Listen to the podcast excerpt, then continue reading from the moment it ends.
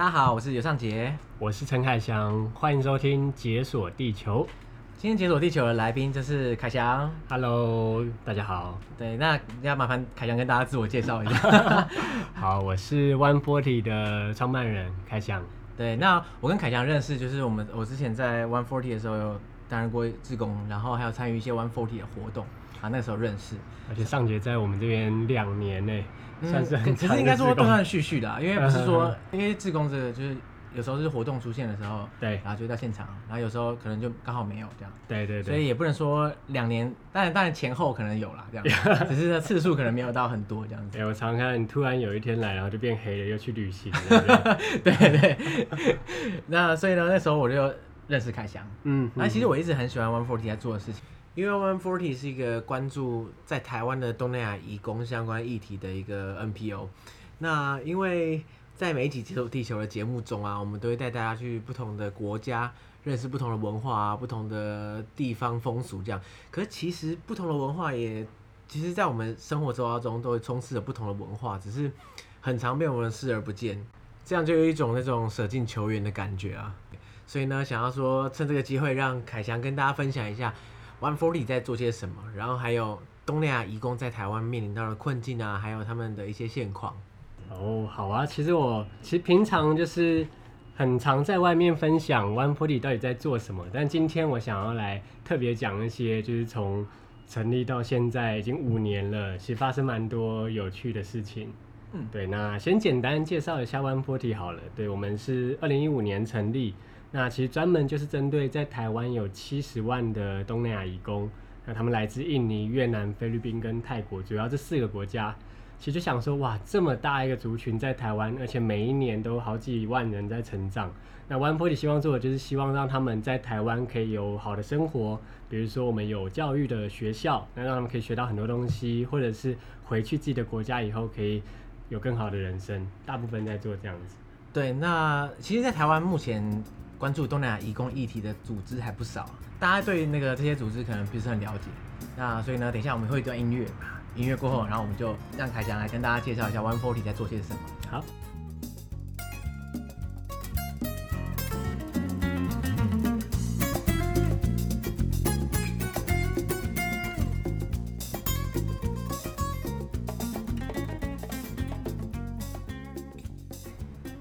我想问你，就是你最一开始怎么样开始想要做这个关于东南亚移工相关的议题啊？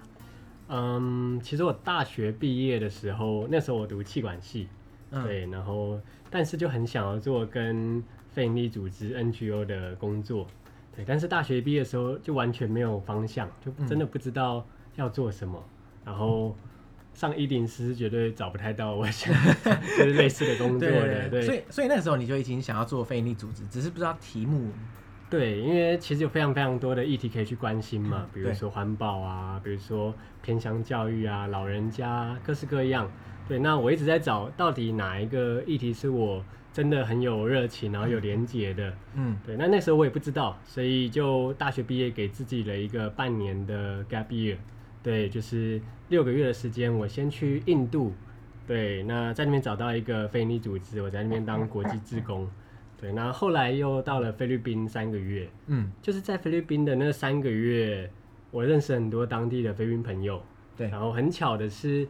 当我快要回来台湾的时候，很多我朋友都跟我说，他的亲戚在台湾工作，有些人的妈妈、表姐啊，然后他说有人在基隆，有人在桃园，有人在新竹，所以其实就开玩笑跟我讲说，哎，我回去可以找他们啊，可以，就是我表姐要。要我好好照顾啊，这样子的东西。对，那其实我回来台湾以后，我其实没有把它当开玩笑啦，因为我觉得这是很有趣的一件事。对对对。就是当我去了一趟菲律宾，重新回到台湾，然后看到这些路上的移工，我就觉得哇，他搞不好就是哪一个我菲律宾朋友的姐姐。对，其实真的有可能，对不对？原来他们对你来说只是完全另外一个族群，可是因为你现在去过菲律宾，然后认识一些当地人之后，觉得好像是有一个交集这样子。而且我记得我那个时候回台湾，然后我印象很深刻，看到一个看护，然后在推轮椅。对，我就想说，哇，我以前从来就，其实，在台湾一直都有义工嘛。对。那其实以前就完全没有想要去关注他们，或者是想要跟他对上眼，或者是想要聊聊天。嗯，对。但是回来以后，我就在想说，哎，奇怪，为什么我在比如说在东南亚自助旅行，然后我其实很喜欢一个人背包客，然后到处跟陌生人聊天的。对，那为什么他们同样的人在台湾，我就完全不会想要跟他聊聊天或讲话？对。所以那个时候就有蛮大的反思，然后也试着哎，就是去真的去跟在台湾的这一些印尼人啊、菲律宾人聊聊天，我觉得这是一件很有趣的事，所以也慢慢慢慢到后来才会有 One-Forty 的出现。哎，所以说那趟旅程可以说是你的启蒙旅程这样子。其实一开始也没有想过，但我觉得如果现在回想的话，就觉得很幸运的是，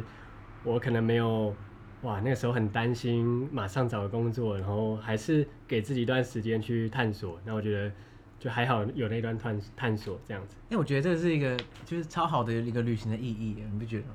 就是。像我自己，我也很喜欢在东南亚那边旅行这样子，而且跟你一样，就是我过去啊，对于东南亚移工这个这个族群，跟我完全没交集，零交集，而而且也跟你一样，就是如果碰到相关的议题，我也是完全无感。对，对我，而且我也没有尝试过去了解他们在台湾任何处境这样子。可是经过我在东南亚这些国家旅行啊，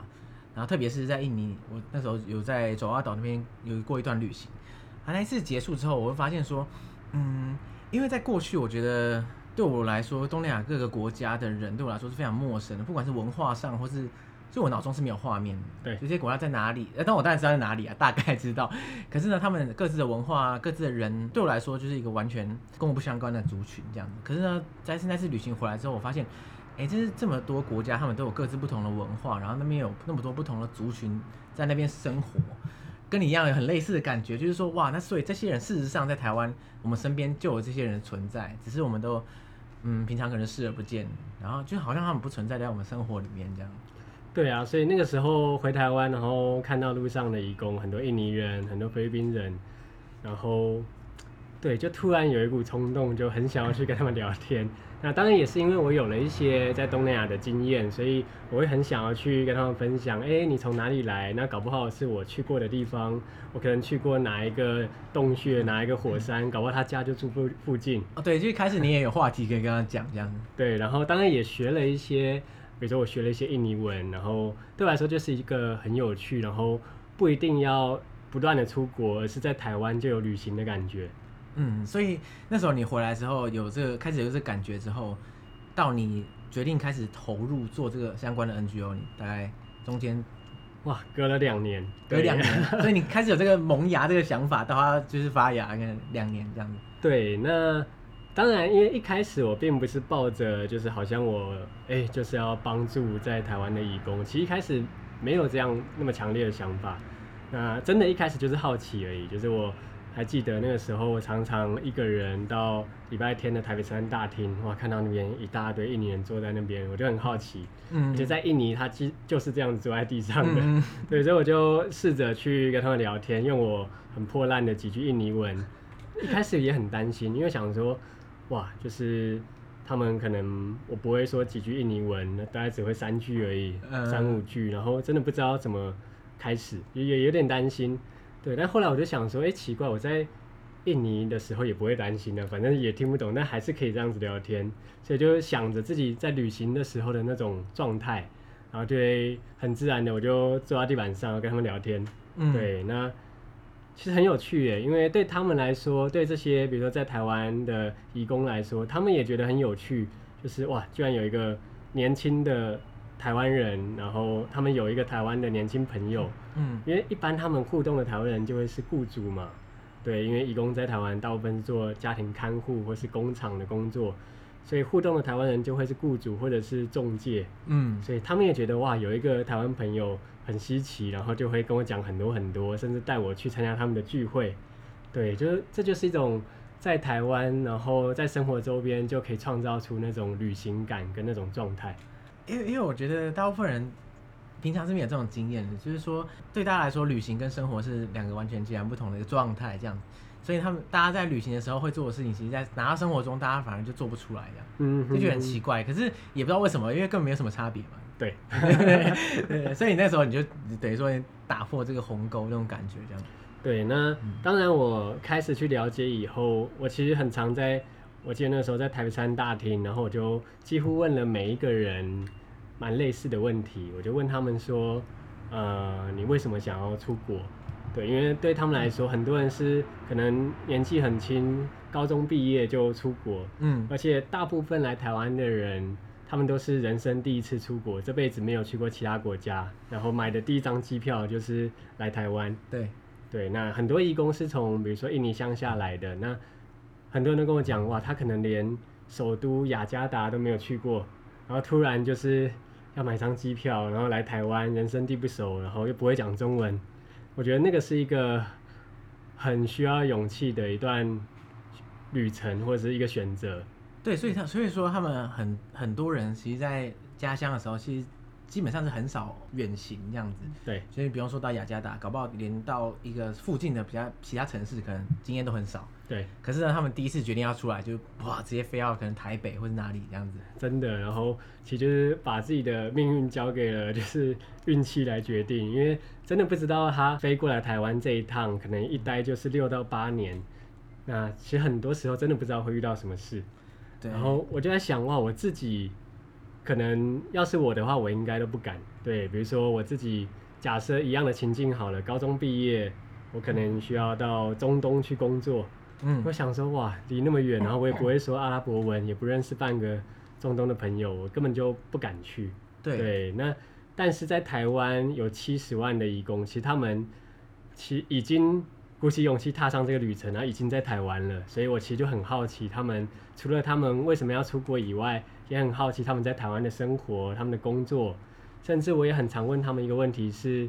呃，你未来回国以后有什么样的目标或梦想？我觉得就是因为慢慢开始听了越来越多人的故事，然后让我开始慢慢在想，或许可以有一个 One Forty 来做一些事情。所以在这两年间，你开始接触到更多义工，然后了解他们的故事之后，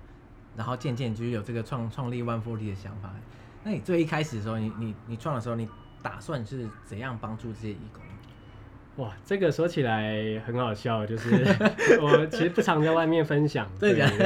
就是一开始，因为我其实没有什么概念嘛，那我只有几个想法。第一个是，哇，在台湾这么多义工，但是那个时候其实还很少人关注义工，特别是年轻人。对，我常常跟那时候大学同学或者是我。同年龄的朋友说：“哎、欸，我礼拜天对啊，去台北车站，然后跟很多印尼人聊天，他们都用一种很奇怪的眼神看我，对，就会觉得我到底在干嘛？对，为什么要跟一些外劳混在一起？对，但我觉得那个时候对我来说就是一种，我知道我喜欢这件事，因为这件事带给我旅行感。那我也越来越好奇，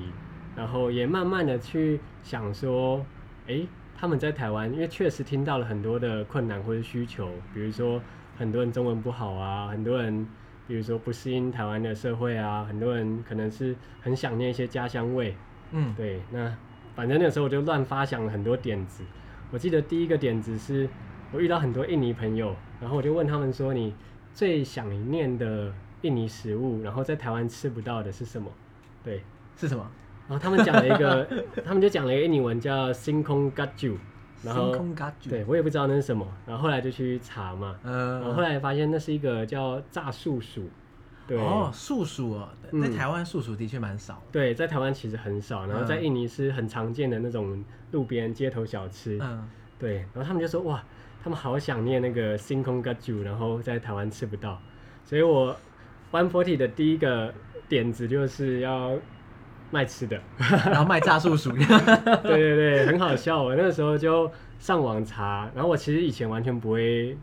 做菜的，对，然后我就查到，我就想说我要去弄那个树薯来，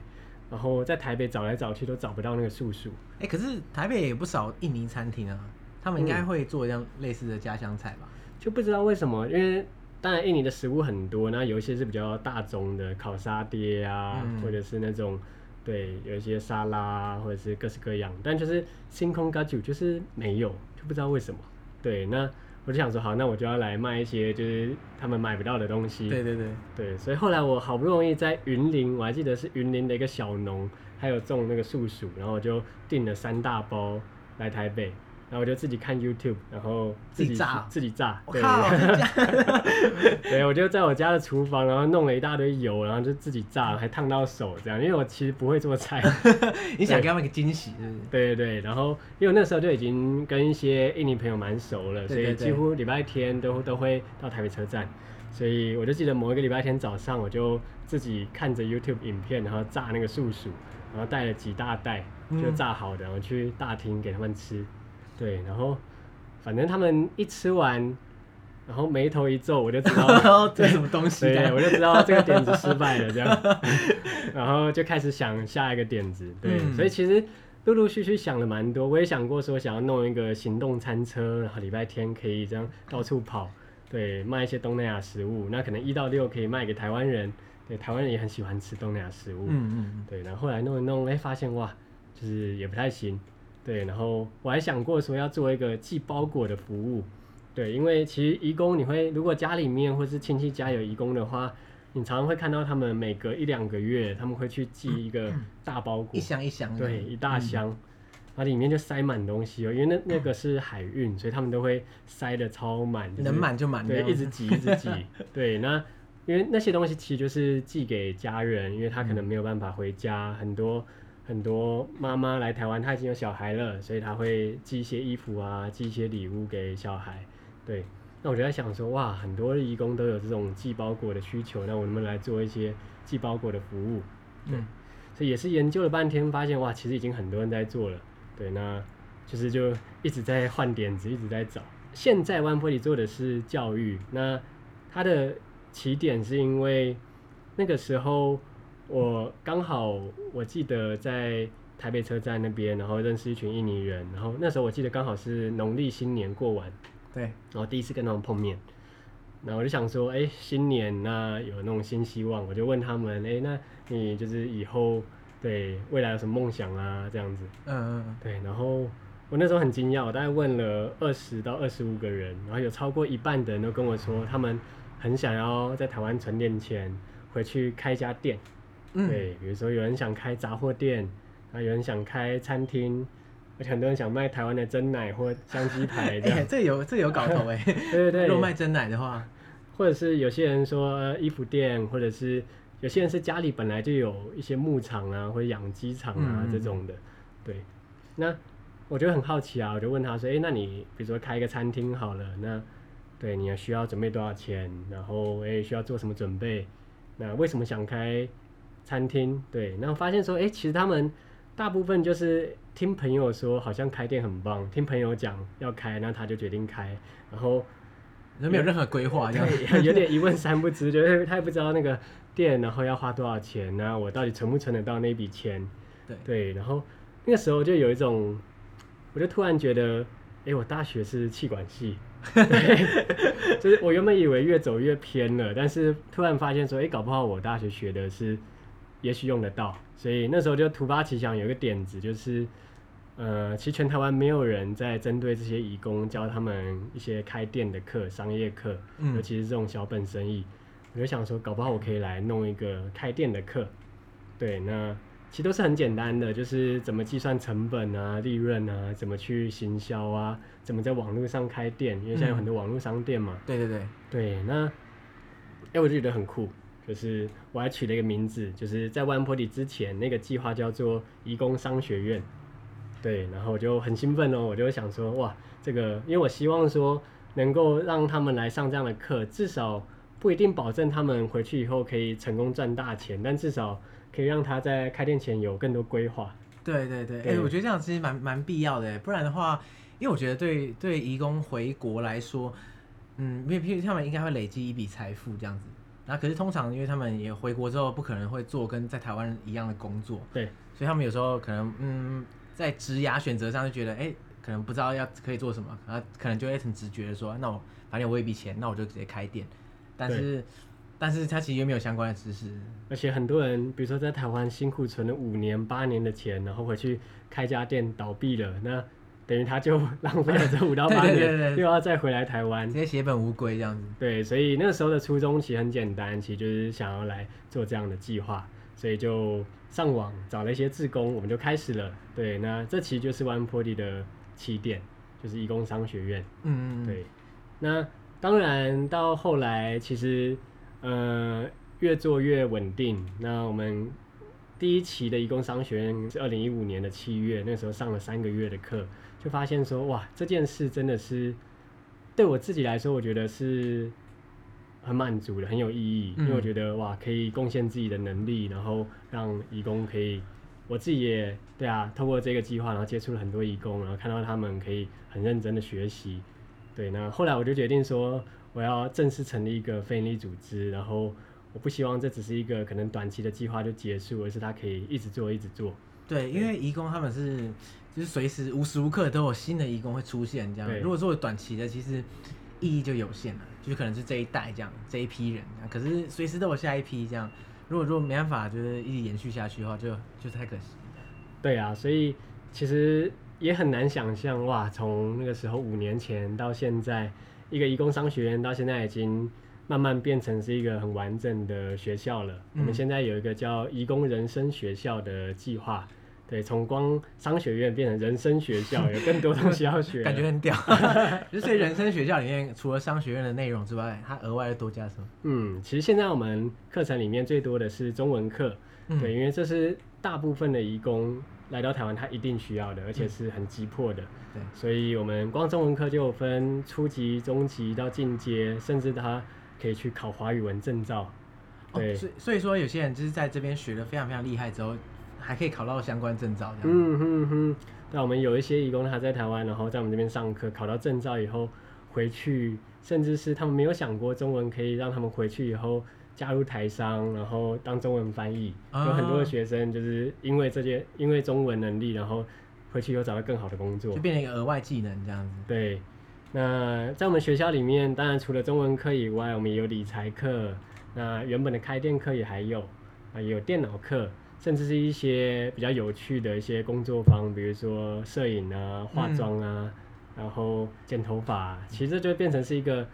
假日，然后他们放假可以来上的一个类似空中大学。对，对，因为我觉得在在台湾很多移工其实除了工作之外的生活是很匮乏，因为你缺乏人际互动，然后缺乏连结这样，然后就会觉得很孤立无援这样。所以我觉得有个地方让他们可以学习，其实不除了课程本身之外。就是他他来学，当然是有学到东西这样。可是呢，就是他在这边，他变成说他假日有一个大家可以一起聚会，然后一个社交场合这样，我觉得也是非常重要的。对啊，很多人会跟我们讲一些蛮感人的话，因为我们很常收到就是义工的写给我们的卡片啊，或者做一些手做的礼物给我们。对，那很多人都会说哇，就是在 One Body 在义工人生学校，很像他在台湾的另外一个家，因为那就是一个很有归属感的社群嘛。你会遇到很多其他同样来自印尼的人，然后遇到很多台湾人，对，很多140的志工，对，像上节，对，对啊，就是像之前，对，其实就是对他们来说，这是这是一个很新鲜的一件事，除了可以学到东西，然后交到很多台湾朋友，然后有一个很美的回忆。那我相信有一天他们真的回去东南亚，回去自己的家乡，他会记得说，哇，我在台湾曾经有一段啊很美好的回忆。那我觉得如果做到这样，就是很值得了。对啊，像像之前之前听你们讲说，呃，像很多在移工商学院或是人生学校这边，就是毕业校友，就是他最后回到印尼之后啊，像他们可能一个村落啊，或者是一个一个地区里面就有好多这样这样的校友，他们可以组织成一个那种很像校友会的。哦，对，现在我们在印尼已经有了，因为呃，我们现在光是从我们学校毕业的移工大概有一千多位，对，那。现在大概有四百位已经回到印尼了。其实做140一个很有趣的就是，我们每一年都会去印尼做很深度的田野调查，这是一个非常深度的旅行，因为我们去的地方就是这一些义工的家乡。嗯，对，每一次可能去个两个礼拜，然后就去大概六到七个人的家里面，对，然后去特别想要去知道说他们经过了台湾这一段，然后回到他们自己的国家，他们到底过着什么样的生活。那当然也是看看说我们的学生是不是真的因为我们的课程有更好的未来，嗯、因为做一个非营利组织，那当然是要去评估成效嘛。对对对。对，那我就记得很好玩，因为这几年每一年都去印尼，然后有些时候我就会去，比如说我们有一个学生他开了一个鸟店，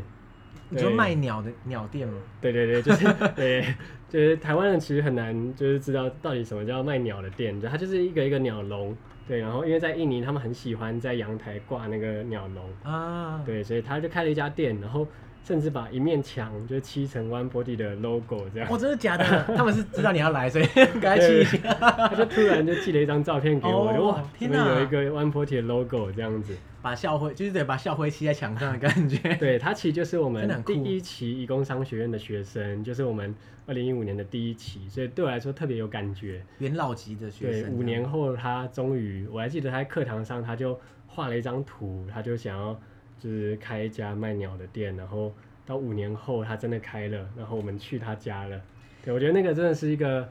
哇，就是好像参与了他人生的某一段很重要的一个。对，而且就是帮他圆梦的感觉。就是如果说没有这段这段经历的话，但他还是可能开了鸟店这样，但是中间可能他他的困难或者挫折就会更多，说不定这样。当然，当然。对对对。对啊，除了鸟店以外，也有人真的开了衣服店，而且还当了一个小老板。对，他自己在家里面，然后请了五个员工。我、哦、请五个员工啊，他是对对对，靠着在移工商学院学到的管理，对，然后管理这些员工这样。真的真的，然后还买了九台裁缝机，就是一个小工厂这样子。哎、欸，天哪，这是生产线的概念。就哇，就真的是很骄傲哎，就是哇，真的看到他们可以运用学到的东西。对，然后也有人开餐厅，然后真的卖真奶，然后香鸡排，哦、真的假的？对，然后还就是推广台湾文化，说哇台湾真奶这样子，也是杰出校友，杰出校友。对，然后甚至还有像牧场，对，我们去了一个学生，他开了一个牧场，养了一百五十头羊，很好玩，因为他的羊里面有两只羊是挂了一个小牌子，然后上面写 One Forty，对，因为那个时候是他在我们这边上课，然后有奖学金，嗯，对，因为他的那个。我们最后的 presentation，他表现特别好，好哦，拿到奖学金，他就去买了两头羊，对，所以他就邀请我们去看我们的羊还在不在这样子，所以他是就是 one forty 奖学金就是赞助买的羊这样。子，对对对，对啊，所以其实我们的学生回国就各式各样，除了开店以外，就像刚刚讲到，也有很多人是，比如说用他在台湾学到的中文去找工作，嗯、对，中文翻译啊，或者是到巴厘岛，他很多中文的导游，其实中文就变成他很。很特殊的能力了，对。对，甚至有更多，比如说我们有一个学生，他回去组乐团当歌手，对，叫曼达拉，对，然后还有人是回去以后，他出版了两本小说，嗯、写的是在台湾的当看护的故事，对，甚至有另外一个人，他回去以后，他自己也成立了一个 NGO，对，因为他参与我们的活动，哦、然后觉得说，哇，他很希望把这样的活动精神带回印尼。哎、欸，天哪，这个这个真的是他这个 NGO 的，就是来自于说他在 One Forty 这边感受的美好，他想把它就是复制啊，传承下去这样这种感觉。对啊，其实每一次听到像这样的故事，或者是比如说我的手机很长就有以前的学生会传讯息给我，对啊，就哎、欸、我老师我结婚啦，我生小孩啦，或者我找到工作啦，其实就是不断的有这样子的回馈，这些 feedback 会让我觉得哇，就是。很想要继续做，然后努力的继续，对啊，去让更多义工有机会来参与我们的计划。嗯，这样。那我们刚刚讲到那个在人生学校里面啊，就可以传授他们一些关于呃怎么经营商店啊，甚至到经营到企业这样的一些技能，然后他们也可以学中文这样。所以说他们在台湾目前的困境，除了语言障碍啊，然后还有一些嗯，像是他们回国之后可能面临到一些在就业上的问题之外，他们在台湾还有哪些困境？你觉得？嗯，其实我们这五年来访谈了非常多义工的故事嘛。那其实听到很多他们，嗯、在台湾会遇到的困难。对，那当然最明显的就是语言不通，然后可能因为语言不通，因为不会说中文，然后他马上就要进到一个家里面，二十四小时跟，对啊，跟台湾人相处。我觉得那个是一个很困难的状况。对，那是一个压力很大的环境，我觉得。而且基本上是真的是二十四小时，然后进到一个陌生人的家里面，然后不会说中文，那都听不懂，那也很常可能被责备啊，被骂啊，或者是其实自己也有压力。对，我听很多的义工跟我说过，他很害怕自己因为中文不好，因为听不懂，所以不知道怎么照顾老奶奶，就听不懂他想要什么，然后。对，他好像有一些需要，但我听不懂的话的时候，我好像觉得我没有办法好好照顾他。对，所以语言不通这件事，不只是对移工来说是一个困难，而是它会影响到整个家庭，包含雇主之间，然后跟比如说老人家之间，照顾者跟被照顾者的那些互动跟品质。对，所以这是我们非常想要解决的一个问题。对，而且而且我常常听到有些雇主会会会责怪他们说，哎，那你来来之前受训的时候不是就会学吗？嗯哼哼。对，对，其实大部分的移工他们在来台湾之前是确实是需要到中介，然后有一个训练所，然后大概待两个月的时间。对，那其实我们也去了蛮多的训练所去参观，然后发现说，嗯、哇，两个月其实。基本上是学不到什么东西。对，而且你想象一下，你从零开始，然后学两个月，你觉得学到可以沟通，就就一一明显是不可能的事情嘛。因为大家像大家学英文学多少年了，对，然后就保证可以一定可以沟通吗？其实真的很难说这样。对，而且对他来说是真的是压力很大。那除了语言以外，那也是人生第一次出国，然后到了一个异乡，我觉得那样的压力是。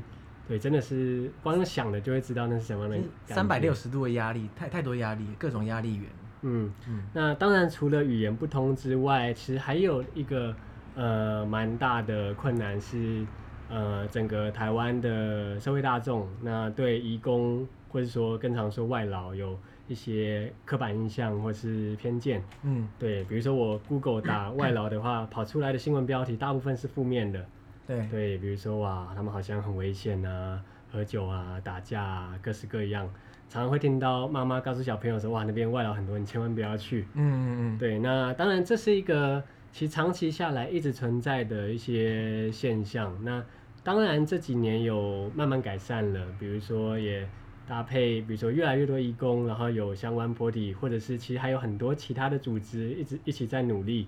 我们希望让更多。台湾民众可以有机会去了解这些移工背后的故事，对，那我其实相信，呃，大部分的台湾人不会是打从心底真心会歧视另外一群人，而是其实就是没有什么互动的机会嘛，对，就像我自己以前，我还没有去菲律宾以前，其实我也在台湾，然后看到移工，其实我也完全不会跟他们讲话，对对，所以如果你不了解的话，然后旁边就有人跟你说，哎，那群人很可怕。那你可能就会有哦，所以好，那好像真的很可怕这样。对，可事实上，如果你去了解的话，嗯，其实真的没什么。嗯，所以那个时候就有一个想法，就是 One-Forty 除了在做义工的教育以外，我们也很希望做更多包含文化交流，包含怎么样让呃这些义工的故事被更多人看见。对，所以呃，我们从五年前，然后就开始办了一个活动，叫做东南亚星期天。因为义工都是在礼拜天放假嘛，那我们就取了一个蛮有趣的名字——东南亚星期天。啊，可以在这一天，然后来参加我们的活动。那其实活动的形式很简单，就是我们把一群义工找来，一群台湾人找来，然后大家聚在一起做一些有趣的事。比如说，有时候我们会一起做菜，哦，这个很好玩，因为我们就会请很多我们认识的印尼人啊、越南人，然后来做家乡料理。对，他突然从一个看护变成主厨。来介绍说，哎、欸，怎么做怎么做，然后台湾人跟着学，对，那当然食物是最好，对啊，最好破冰的嘛，就是大家都喜欢吃，对对对，台湾人又特别喜欢吃，而而且食物也很好成为一个话题，这样子，很有趣哦，就是很多人会。对东南亚移工有偏见，但又很喜欢吃东南亚的食物，对 对对，所以就变成一个打破隔阂的好东西，这样。对，所以我们很常办一些厨房派对，或者是我们会一起各自带着自己的食物去外面公园野餐，嗯、对，或者是我们也很常办一些小旅行，嗯，对，那这个小旅行很特别，因为我们会请义工变成导游，对，那由义工带队，带着我们去一些在台北它的。礼拜天都有一些义工的假日聚落，嗯，对，那这个就是非常好玩的一个活动，因为我参加过很多次，对，比如说在台北车站旁边走路两分钟就有一条印尼街。对，那这个是大部分台湾人都不会知道的一个地方，而且它其实就在台北山旁边而已，真的很近，大概就是从东山门那边出来，然后往中山北路那个路上的那个路段那边。哦，对，上节去过很多次了，我超级 超级常去。对，然后它短短一条街，然后上面就是各式各样印尼的店，嗯、包含印尼的自助餐，然后杂货店，然后美容院，甚至还有汇款的一些银行，各式各样。嗯对，然后你就会看到很多很多义工在那边，然后你自己到了那条街上，很像是出国了。对对，对，然后它所有招牌都是印尼文这样子。嗯，所以我们就会像办这样子的小旅行，然后请义工带着大家一起到印尼街，其实就是去看看他们礼拜天到底会做什么。对，然后你会发现说，其实大部分义工礼拜天其实也跟我们一样，其实就是去吃一些家乡料理啊，嗯、去采买一些日用品啊，也还有印尼的泡面啊，对，然后汇款啊，因为他每一个月的薪水，嗯、其实他会把大部分超过四分之三的薪水都寄回家，寄回家乡。嗯，对，或者是去寄包裹，刚刚讲到的，对对对，或者去美容院弄个头发，其实这就是一个很正常、很一般的生活。对，那其实很多会听到很多台湾人或者雇主会说：“哇，我千万不能让我家的外劳放假，因为他们出去可能会学坏，会交坏朋友。”嗯，对。那其实透过这样的活动，其实也有蛮多雇主会来参加哦，或者是一些大学生。对，然后他当你有机会实际看了一次他们礼拜天的生活，然后你就会更理解他们在做什么这样子。哎，我觉得雇主来参加是非常好的事情的。其实看护也算是一个家家庭成员，对，所以让他更了解他，譬如说他假日会去哪里，对于他们两边互相了解程度，我觉得应该有很大的帮助。嗯，因为我觉得很多雇主他们会觉得说，哦，这个看护我请来了，他其实他就等于说好像是我的佣人这种感觉，嗯，就是我我要教他做什么做什么，然后甚至还有什么扣护照啊，或者说不给放假这种，对，这其实都绝对是违法的行径啊，这样子。嗯，就像就像说，假设你请了一个台湾人来照顾。你的家人，难道你会说好，你身份证给我这样？那不可能嘛？或者说，哎、欸，那你不要放假。大家其实也不可能会这样做。可是不知道为什么，如果对象换成外国移工，大家就会有这种就是这种念头，就会跑出来这样。啊，有些人会觉得很自然而然这样子。嗯，对啊。所以其实我们也是希望说，哇，怎么样去让更多台湾人去理解移工背后的故事，然后知道他们也是很努力，然后来到台湾辛苦赚钱，把钱寄回家。啊，努力改善生活，我觉得其实就是多一点的理解，其实就会往前一大步了。而且我觉得这样很还有一个很好的点，就是说让他们可以暂时就是离开这个就是在工作的这个身份，这样子。就是说，呃，像有很多移工，他的工作环境工时长，然后工作环境又不好，而且他们是二十四小时待命的情况下，他会觉得说，哇，我好像随时随地都是扮演这个看护的角色。就好像看护这个工作跟我人其实画上等号这样。对。可是，在很多我们在譬如说在休闲活动的时候，如果可以让他暂时离开那个角色的话，我觉得这对于一个人的的生活是一个很必要的。嗯。就是说他不会说啊，我二十四小时都是这个看护的身份。其实我接触了很多义工，发现哇，很多义工是很多才多艺的。嗯。对，比如说有些我们认识的义工，One Forty 的学生就有有人是他。呃，自己组了一个社团，就是那个社团大概有几十位的印尼义工啊。那个社团他每个月都会去净滩，净滩呢？对，然后去北海岸，然后甚至是去爬山去捡垃圾。他们很常去平溪，就捡那个我们放天灯掉下来的垃圾，我们就会去捡。对啊，我也跟着他们去净滩好几次，然后其实那个感觉很很震撼呢，因为。就觉得哇，我自己平常也不会去净滩，然后对，然后就是台湾人丢了垃圾，然后还要一群就是外国人来帮你捡这样子。对，然后就会发现哇，这个净滩，然后居然是有一群义工发起，然后就会觉得哇，就是这些义工可能比很多台湾人还爱台湾。对对，那其实我也去问了那个发起人叫玛雅，就哎、欸，为什么你想要做这件事？那他其实讲了一句让我蛮感动的话，他说。他觉得台湾真的是他就是人生当中有机会实现梦想，然后改变自己未来的一个地方，所以他是很珍惜有机会在台湾，然后很爱护台湾，希望台湾可以很好。对，那然后就开始发起这样子的净滩，然后已经做了三年多了，对，而且还会一直做下去。就很像台很多台湾人会有一些美国梦，就是说他觉得美国是一个可以追逐他梦想的地方，可对他们来说可能就有一个台湾梦，对，他觉得在台湾是一个。他们实现梦想的机会，这样。对啊，而且像这种除了净滩以外，我也认识很多移工，他是艺术家。嗯，哇，我认识一个菲律宾移工叫 Mark，那他是在桃园的工厂工作。对，那他下班的时候，他就会用那种工厂的废料，然后来做礼服。对，做礼服哦。对，工厂的废料做礼服。对，我看到真的是快吓死，就是很漂亮的礼服。然后他做了一百四十件的礼服。然后我们之前办了一个活动，就是邀请 Mark 跟一些其他的菲律宾人，然后大家一起来穿上这些礼服，然后办一个走秀。嗯嗯嗯。对，那两年前我们也有上台北有一个蛮大的活动，叫做白昼之夜。嗯。我们上了白昼之夜的开幕式。对，就是有一群义工，然后穿上这些漂亮的礼服，那也是义工自己做的，然后来走秀。对，我觉得这些就是当你撕掉了义工这个标签，就是你会看到说哇，他们其实真的是有背后很多很多的故事。对，这个也是 One Forty 一直在努力收集，然后希望把这些故事传播出去的。可是我在想啊，就是 One Forty 像这些活动或者这些资源啊，其实可以触及到的义工还是很小一部分，对不对？是，对。应该说可以被触及到的，其实都是反而是相对条件比较好的那一群。嗯，就有些有些移工的环境真的非常恶劣到他他几乎完全不能出门，或者说他可能在穷乡僻壤，然后也完全没有任何资源，没有任何陪伴这样子。是不是有就是很大一群这样的人？嗯，对，其实，嗯、呃，我们也是慢慢的发现到说，对，其实我们就算我们已经努力了好几年，但是我们接触到的移工确实是比较幸运的，他可以比如说跟雇主有比较好的关系，所以他可以每个礼拜放假来上我们的课，或者是他有一些放假时间可以去净滩，可以去做各种尝试，对，但是大部分的移工。其实他可能放假很少，然后住的比较偏远。其实全台湾各县市、偏乡甚至离岛都会有移工。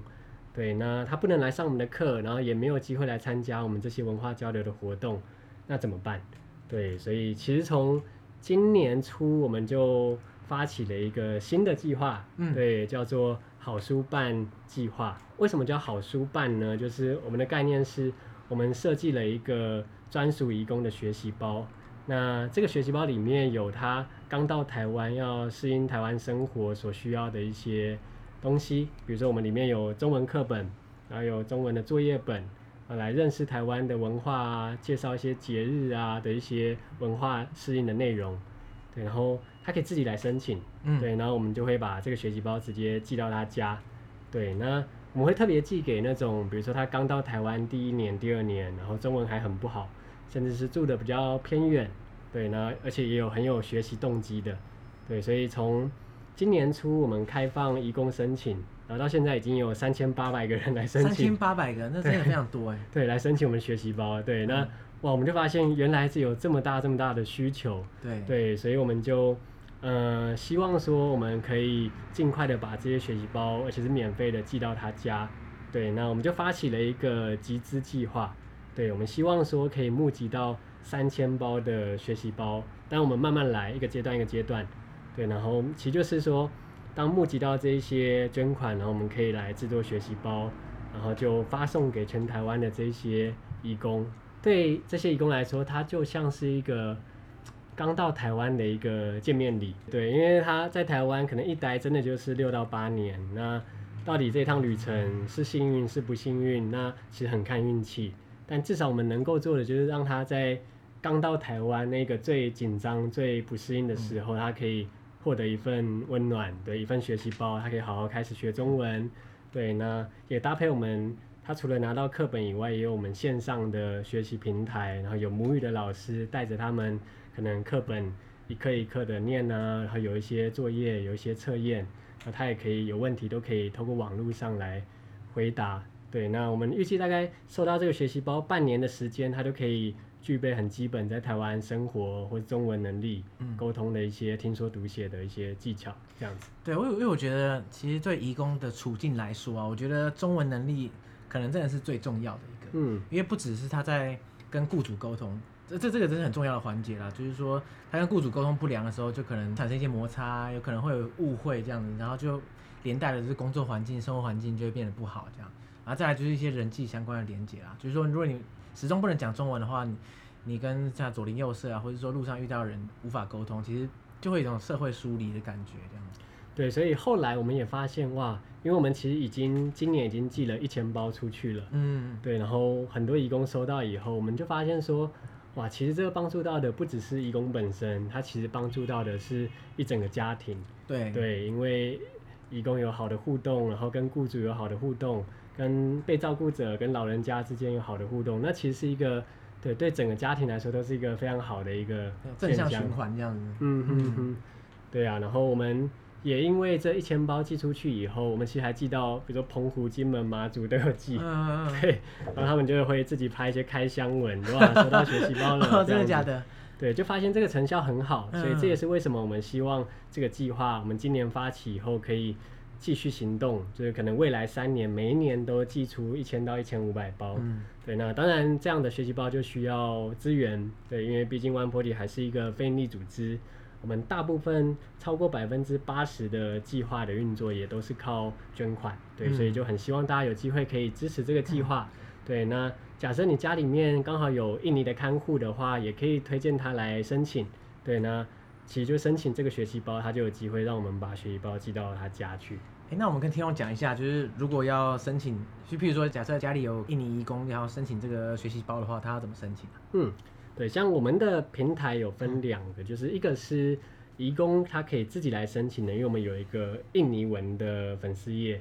嗯，嗯，对，那叫做叫做呃 Sekolah One Forty，Sekolah 是印尼文的学校的意思，嗯，对，叫 school 的概念，对，那其实这上面就有很完整的资讯，全部都是印尼文，那义工可以看到以后，他就知道说要怎么来申请了，嗯，对，那。针对台湾民众的话，其实我们一直有在为这个计划募款，对，所以也可以捐款支持这个计划，那让我们有机会可以印更多的学习包，然后送出去这样子。对，那所以这个赞助计划的连接还有一些相关资讯，反正我们就会放在这个目前这一集的 show notes 里面，嗯，大家只要往旁边看一下，或是说大家可以到解锁地球的粉钻啦。或是说直接在脸书上搜寻 One Forty 也可以找到，啊、对对对，其实应该怎么样找都找得到。大家如果有心要找的话，大家都可以贡献一些心意这样子。是是是，对啊，因为我自己觉得，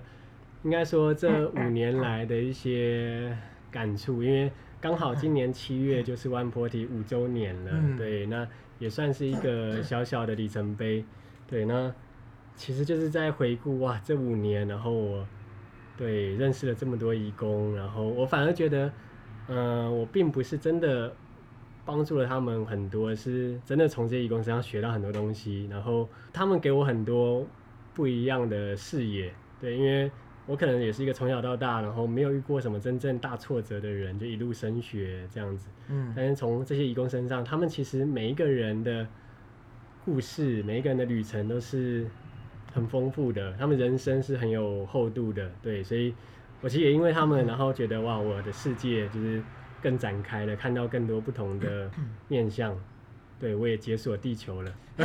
对，突然想解锁了地球的一部分，这样子，对，那种感觉，我觉得这感觉真的很好，就是这种互相成长的感觉。在接触到义工朋友前，对于这个族群的认知，跟你接触完之后，其实真的会差很多，这样子。其实像像我阿公以前还。就是还没去世前啊，也是有一位印尼看护这样子。那像他的话，其实跟很多印尼看护一样，他也是在家乡有老公有小孩，然后是为了就是经济问题，所以呢就是来决定来台湾工作这样。所以我也很常看到他，譬如说跟她小孩跟她老公视讯这样子。她小孩非常小，可能三岁五岁这样。我看到那个画面的时候，我就觉得说，她为了家庭，然后她她选择的是她离开家庭。拿来赚钱，让他们小朋友有书可以念，然后有一个未来可以期待，这样，就对我们来说是很难想象的。像我妈，我妈也是对家庭付出很多，可是她付出的方式是尽力陪伴我们这样。对。可是像他们在印尼的老家，他们其实是对我们来说这么直觉的事情，他其实对他们来说是有困难的。嗯。他们必须远走他乡，然后反而是他们爱家庭的一个方法这样。那时候我看到，我是觉得就很震撼。更多的是那种他的小孩在家乡。然后他远到一个异乡，然后照顾人家的小孩，这是很常见的。对，有非常非常多这样子的例子。我们刚好认识一个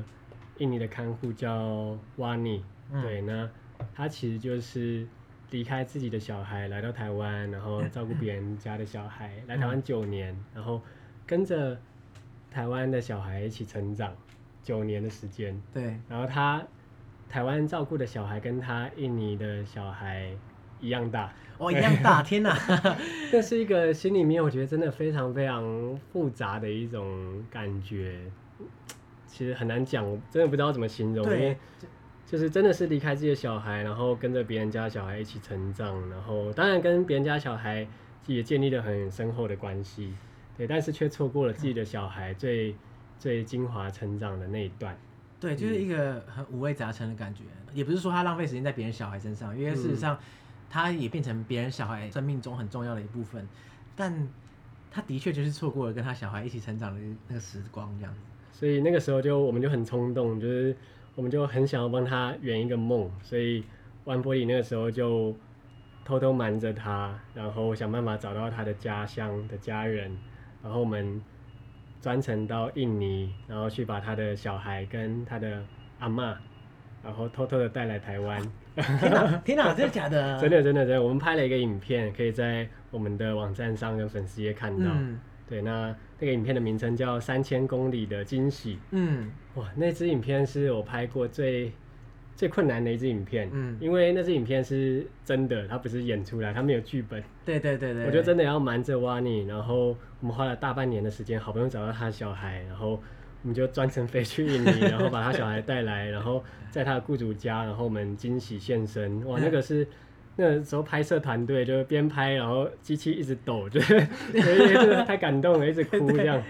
对，所以最后那个影片就是晃来晃去，对，但就是真的是一个。哇，就觉得我们付出一点心力，真的可以帮助他实现一个非常非常对难忘的一个回忆。对，对我也遇过一些雇主，那跟家里面的看护感情很好，甚至是他跟着他家的义工回到印尼，然后